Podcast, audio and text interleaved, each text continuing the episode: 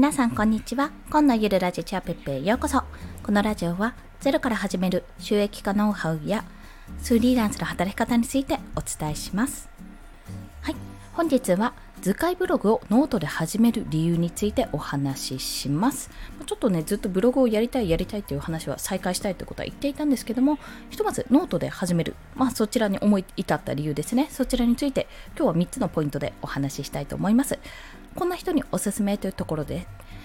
ノートと WordPress どうやって使い分けをしているかをちょっと知りたいという方やもしくはノートから得られるメリットっていうのは何かという方ですね。そんな方におすすめです。ということで最初に早速3つのポイントをお伝えすると1つ目は WordPressのブログですね。そちらはマネタイズに特化したいというところ。2つ目ノートで練習集客リサーチ。という意味があります。そして最後はルーティン化してブログにどう活かすか検証するというところです。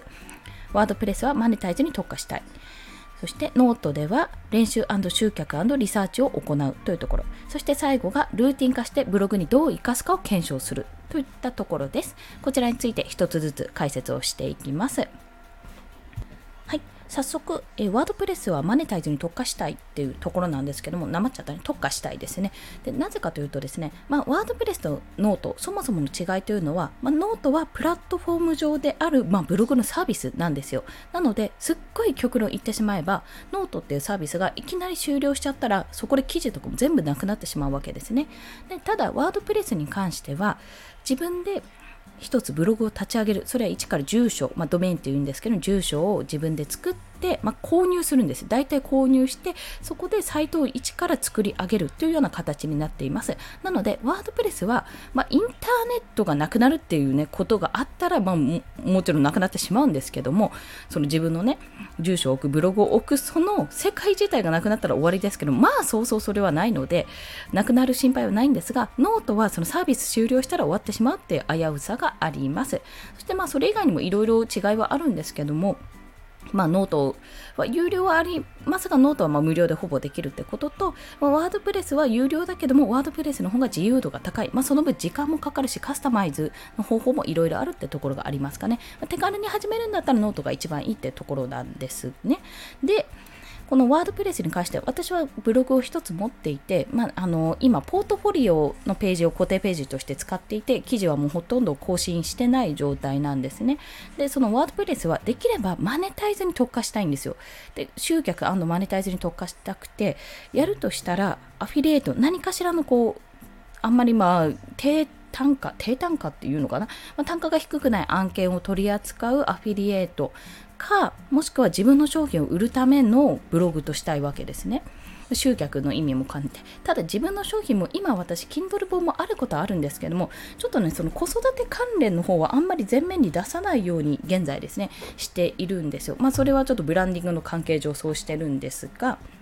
まあ、それもあるのでもう少しこのデザインかもしくは図解関連のその知識ノウハウかもしくは自分がこのフリーランスとして子育てしながらやっていく、まあ、ちょっと子育て関連するんですけどもどうやってやっていったかのノウハウか、まあ、分かんないんですかね。もう少し自分なりに実績とか経験とか積まないとそういった教材も作れないなって思ってるのでまだじゃあこのワードプレスは作ったはいいもののちょっと育てるにはまだ難しいかなって思ってるんです。で、どうしようかなって、ずっとやりたい図解ブログっていうのをずっとやりたいと思っていたので、じゃあ何で始めようって、せっかく図解作ってるのにって思ったら、あ、ノートあるからノートで使えばいいじゃんって話になったわけですね。で、まあ、ワードプレスはマネタイズに特化したいからちょっとさておいて、本当だったら先にその特化ブログを作ってどんどんどんどん回しちゃった方がいいんです。本当だったらね、ワードプレス。ただ私の場合、そのテーマが決まってない。けど素材は今のところある。じゃあノートでやろうっていう話に、まあ、そういった使い分けをするようになりました。そして2つ目がノートでやることですね。それは練習集客リサーチです。で、ノートの何がいいかっていうと、まあ、手軽に書けるってとこなんですね。結構そのワードプレスももちろん手軽にはできるんですけども、まあ、立ち上げるのにちょっと時間がかかるのと、あとデザインとかね、凝れば凝るほどね、やれることが多いので、自由度が高いので、やればやるほど、ちょっとね、時間がかかるっちゃかかるんですよ。まあ、簡単な型を一度作ったことがあるんですけども、もう少しそれをちゃんとするんだったら、ちょっとね、文章力も落ちてきたから、じゃあノートで一回練習を挟んで、まあ、この図解ブログ、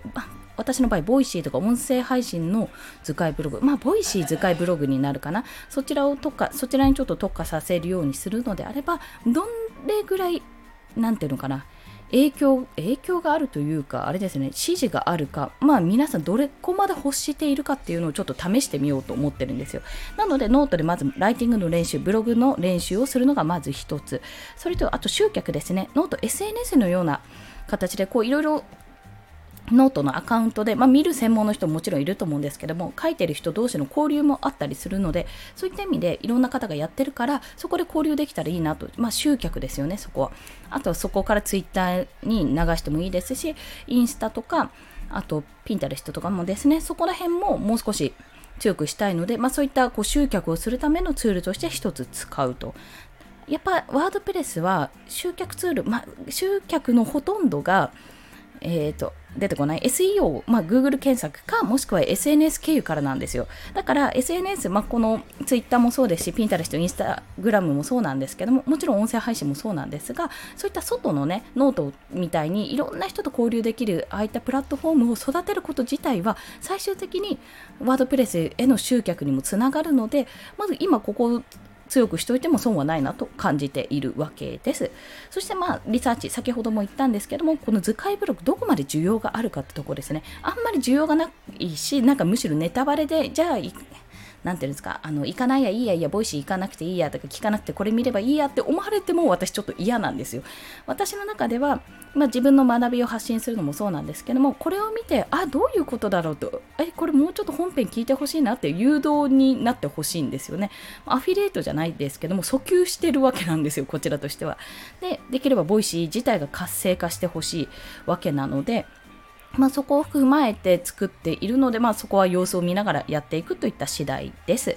そして最後がルーティン化してブログにどう生かすかを検証。そう、これをね、ルーティン化したいんですよ。というのも、ブログちょブログツイートっていうのを、まあ、バズツイート課題としてしてるんですが、私の中では、そのブロ,、えー、ブログじゃない、図解ツイートをもうとにかくいろいろ使い回したいんですよね。その使い倒したくて。で、そのうちの一つがこのノートだったんですよ。まあ、この図解のサイズ的にも見出し画像と同じサイズですし、しかもアイキャッチ画像としても使えますし、めちゃめちゃね、打ちやすいんですよ、これも。やりやすいので、まあ、これをうまくルーティンにして、1日1図解ツイート、1日1ノートっていう風に続けていけば、30日で、まあ、1ヶ月で30記事ぐらいは書けるわけじゃないですか。その時に、まあ、前回ノートを書いてきた、書いていた時よりも、もう少しね、あの影響力もその時よりフォロワーさんが100人ぐらい増えてるはずなのでそこからちょっと増やしていけるんじゃないかってことを試してみますっていうところですね。はい。そんな感じで私は図解ブログを、えーと、今回初めて記事として書きました。まあ、ノートで投稿して、まあ、その理由としては戦略としてはなぜワードプレスでやらなかったかっていうと、ワードプレスはマネタイズに特化したい。ちゃんとした特化ブログとして作りたいので、まずはノートで様子を見てみるっていうところが一つです。そして、えっ、と、ノートで様子を見るだけじゃなくて、まあ、ライティングの練習ですね。それも踏まえて、集客とリサーチ、本当にこれが需要があるのかってところのリサーチとしてノートを使っております。まあ、それと同時に集客の一つとなるので、まあ、そこからねフォロー、フォロワーさんが増えてくれたらありがたいことなので、そういった形でやっております。そして、